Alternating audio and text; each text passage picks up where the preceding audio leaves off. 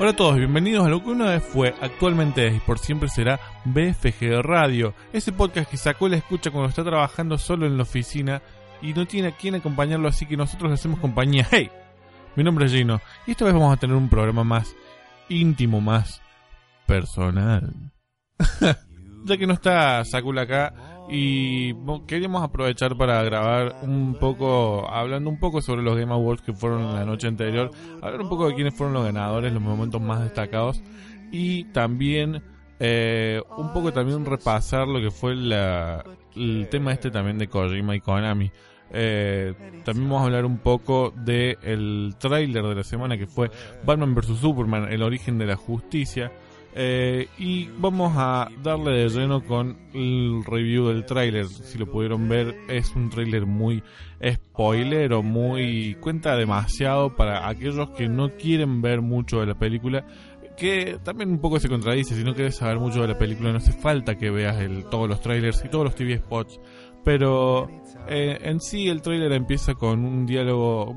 Llega Bruce Wayne a una fiesta y Clark Kent, no sabemos si se está haciendo un poco el vivo preguntando quién es este chabón, o realmente es un periodista investigativo muy malo y no sabe quién es una de las personas más poderosas del mundo, como es Bruce Wayne. Entonces llega Bruce Wayne a la fiesta y empieza una devolución entre ellos dos diciendo, ah, yo la tengo más grande que vos, no, yo la tengo más grande que vos. Eh, capaz no sabemos, no se sabe si entre ellos saben quiénes son cada uno, si uno sabe que el otro es Batman y el otro es Superman, o es nada más eh, ese, ese machismo que hay entre ambos.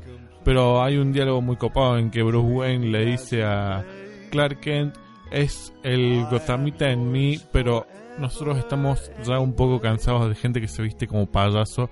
Y Clark Kent se queda con cara de como, ah, ¿A, qué se refiere, por Dios? ¿Será porque me pongo una calza azul y una capa roja para salir a combatir el crimen? Y justo en ese momento los interrumpe un Lex Luthor hiperactivo, un estilo científico loco, puede ser, interpretado por Jesse Eisenberg, que tira mucho a... no, es tanto el personaje que se veía en las películas de eh, David Fincher como es eh, la red social, sino es más un personaje cómico. A ver, mucho de la película se trata de identidades, que es algo que la difiere mucho de las películas de Marvel, donde no hay básicamente identidades secretas. En esta película hay eh, muchas identidades secretas y esta puede ser una identidad del ex, la persona hiperactiva y copada en el, en el día a día, porque esta fiesta parece también ser una fiesta del ex, eh, y el tipo malvado y maquiavélico por atrás. Pero sí se ve un poco esto de científico, luego que más adelante se ve en el tráiler. Después hay mucha devolución entre ambos, eh, mucha pelea que en realidad es como una mezcla de varias peleas que se usa para vender el tráiler porque no, no concuerdan algunas escenas con algunos escenarios y demás. Y al final lo más spoilero de todo y lo que más se revela es que aparece Doomsday creado quizás por eh, este eh, científico loco, eh, que Doomsday puede ser Doomsday, puede ser bizarro, pero tiene un estilo visual como uno de los trolls de las cavernas del Señor de los Anillos o incluso como las tortugas ninjas de la última película. Es muy raro, según el guion que se filtró hace un tiempo, va a tener varias fases, así que puede que exista todavía la posibilidad de ver a ese Doomsday con los diamantes por todas partes. Y en ese momento le dispara Doomsday a Batman y aparece de la nada la Mujer Maravilla, que para mí esto es más spoilero que el hecho de saber que está Doomsday, sino que en el trailer te presentan cómo aparece por primera vez la Mujer Maravilla. Eh, en ese momento está Superman y le dice a Batman, viene con vos, y Batman le dice, pensé que venía con vos. Y ahí está la toma de la Santísima Trinidad de los superhéroes y termina el tráiler. Es un tráiler muy extraño, no está muy bueno el, cómo está editado el tráiler y a mucha gente le generó una bajada de hype muy zarpada. Pero bueno, ahora la película solamente tiene que ir para abajo, en realidad ya están tiradas las cartas, así que en marzo vamos a ver cómo le va. Personalmente para mí se va a ir a la mierda. Bueno, ahora vamos a repasar un poco lo que fueron los ganadores de los Video Games eh, de los Game Awards 2015 que hicimos esta semana en BFG Show un video con las estimaciones de quiénes podrían haber sido los ganadores. En muchas les pegamos, en muchas no les pegamos, pero lo cierto es que también dieron mucho de qué hablar. Bueno, repasando los ganadores de los Video Game Awards, el primer premio que tenemos es el Trending Gamer, que vendría a ser el gamer que genera tendencia. Y este premio lo ganó Greg Miller, el cual hicimos un posteo hoy en la página hablando de este premio en particular y lo merecido que está. Nosotros lo bancamos un montón a Greg. Eh, BFG nació como parte de en la respuesta de lo que es Greg Miller y kindafunny.com en su momento podcast Beyond en IGN eh, así que era lógico que gane Greg Miller entre los nominados porque si ganaba PewDiePie iba a ser una reunión de cagada, porque no es un tipo que genere tendencia ni haga avanzar a la industria como lo hace Greg Miller con Kinda Funny, que hizo un discurso muy zarpado donde directamente le agradeció a todos los desarrolladores, productores, artistas, todo aquel que esté involucrado en la realización de un videojuego, que es algo que no no suele tenerse muy en cuenta a la hora de dar agradecimientos y la verdad que lo hizo en representación de todos los gamers y es, fue un discurso muy zarpado. Después tenemos mejor dirección de arte que lo ganó Ori and the Blind Forest, que la verdad que es un, eh, premio muy merecido porque el arte de este juego es lo que más se destaca de, del juego en sí. En la categoría estaba Bloodborne, Batman Arkham Knight, Metal Gear Solid y está muy bien, pero no son eh, estilos artísticos que destaquen tanto como lo fue en Ori and the Blind Forest. El mejor multijugador creo que tuvimos una sorpresa porque estaba nominado Call of Duty, Halo, Rocket League. Sin embargo ganó Splatoon en contra de todas las expectativas. Eh, Splatoon es el juego multiplayer que sacó este año Nintendo, que vienen updateando, eh, actualizando eh, a lo largo de todos estos meses sin parar y la verdad que lo están haciendo muy bien, así que hay que ver cómo sigue esta franquicia, pero la verdad que felicitamos a Nintendo por hacer un juego multiplayer tan copado como lo es Splatoon en la categoría de mejores juegos de deportes es también otra, quizá no tanto una sorpresa, pero más o menos eh, ganó Rocket League contra FIFA y NBA y Pro Evolution Soccer. Rocket League es un juego indie que salió este año alrededor de julio, que todo el mundo lo descubrió gracias a que salió un PlayStation Plus. Si no, la verdad que habría pasado muy, muy desapercibido, perdón. Eh, y la verdad que eh, tomó al mundo por sorpresa. A los tres días básicamente lo nominaron como un eSport oficialmente y la verdad que está muy bueno para ser un juego de deportes y multijugador si tienen amigos con quien jugarlo. Total, totalmente recomendado el Rocket League. Y el primer premio que se dio en el programa fue a Mejor Juego Familiar, que estaba nominado a juegos como Disney Infinity, Skylanders y Splatoon, y lo ganó Super Mario Maker, que está totalmente merecido porque Super Mario Maker es un juego que para mí, dentro de todos los nominados en todas las categorías, es el que más hace avanzar a la industria en sí.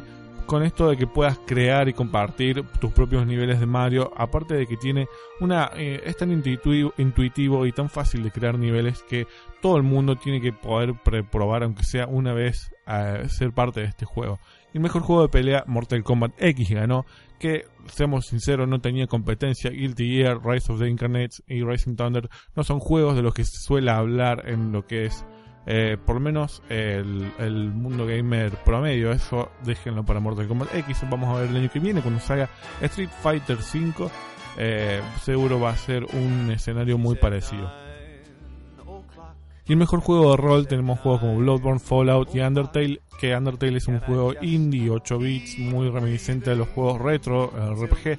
Y en esta categoría le ganó Witcher 3, que también es un premio muy merecido porque el juego básicamente te da horas, cientos y cientos de horas eh, de quest y contenido eh, eh, de rol para poder mantenerte ocupado en todo el tiempo.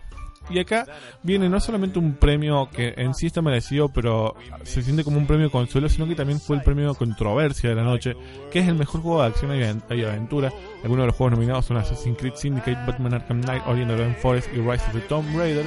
Y el juego que ganó es Metal Gear Solid 5 de Phantom Pain, que en sí, eh, spoilers, no ganó a mejor juego del año Eh, pero Metal Gear Solid se siente como un el mejor juego de acción se siente como un premio más bien consuelo para lo que es esta franquicia y esta entrega de este año y por otro lado acá es cuando Jeff Keighley comentó que Kojima no pudo aceptar el premio porque los abogados de Konami le comentaron que no puede salir del país y aceptar el premio en los Game Awards, mostrando una vez más que los movimientos de Konami no tienen sentido y quedan como unos hijos de puta, por no decirlo de otra forma. Eh, y no, tiene sentido que estén haciendo, ya, ya tienen una mala imagen y con esto solamente empeoraron esa imagen que, que tienen.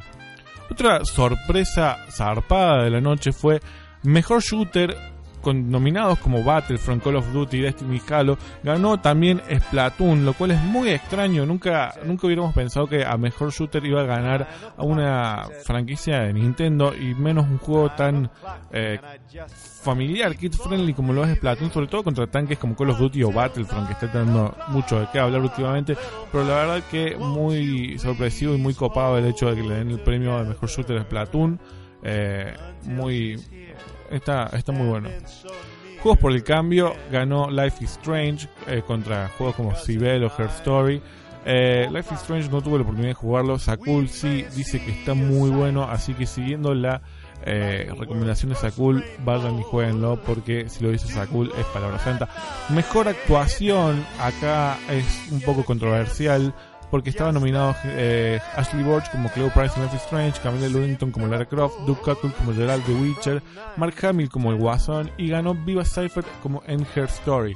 El tema es que Her Story es un juego filmado con cámaras, eh, eh, con actuaciones reales, no es voice acting ni nada, sino que es una persona actuando como actuaría en, un, en cine o en un cortometraje o en lo que sea. Y la verdad que a mí no me copa mucho eso, hubiera preferido que gane alguien que a través de su voz eh, deja ver mucho más que lo que te muestran los eh, píxeles, los, eh, los polígonos, como por ejemplo la interpretación de Mark Hamill como el Guasón, que para mí tendría que haber ganado porque esta era la última interpretación del actor como el Guasón en un juego de Batman. Por otro lado también está Mejor Soundtrack que ganó Metal Gear Solid de Phantom Pain y en este momento que subieron al escenario la actriz que hace de Quiet con una sinfónica y cantaron el tema de Quiet en honor a Kojima y su falta en el escenario. Mejor narrativa ganó Her Story contra Life is Strange, Tale for Borderlands, Witcher y Until Dawn. También nuevamente a mí no me copa mucho esto de que el juego use imagen real para hacer un juego. Eh, o sea, no, no tengo nada en contra con esto, pero a la hora de comparar, por ejemplo, contra un juego como Life is Strange Tales from Borderlands o incluso Until Dawn, para mí tendría que haber ganado Until Dawn porque era un juego de terror nuevo con una dinámica mucho más copada que la que por lo menos se puede ver en Her Story. Y mejor juego, mejor juego móvil y portátil que ganó el Aircraft Go, algo que la verdad que suponíamos porque está muy bueno. Mejor juego independiente ganó Rocket League. No tenía, básicamente no tenía competencia contra Her Story, Ori, Action Verge o Undertale. Rocket League está arrasando en lo que es la escena indie.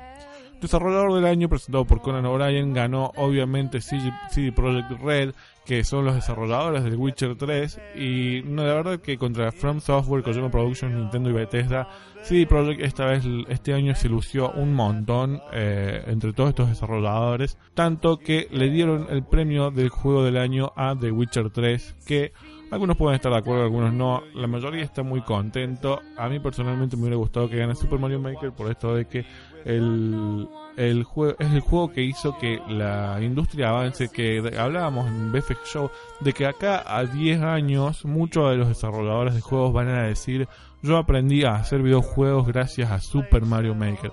Así que estos fueron los, los ganadores de los, de los Game Awards 2015.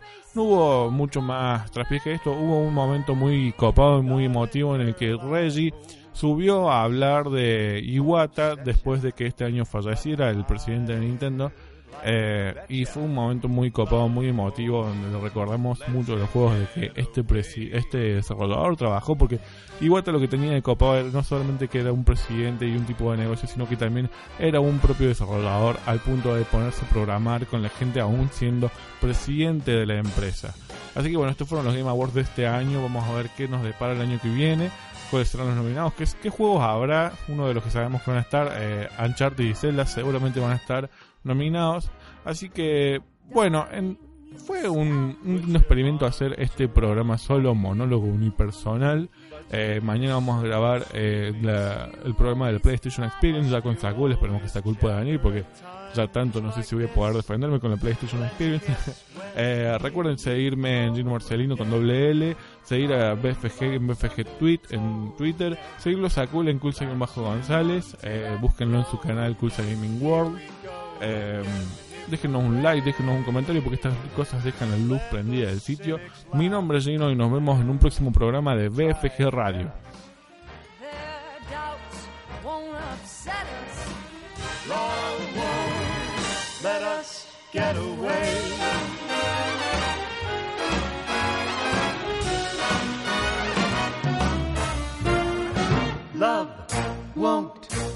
Let us get away.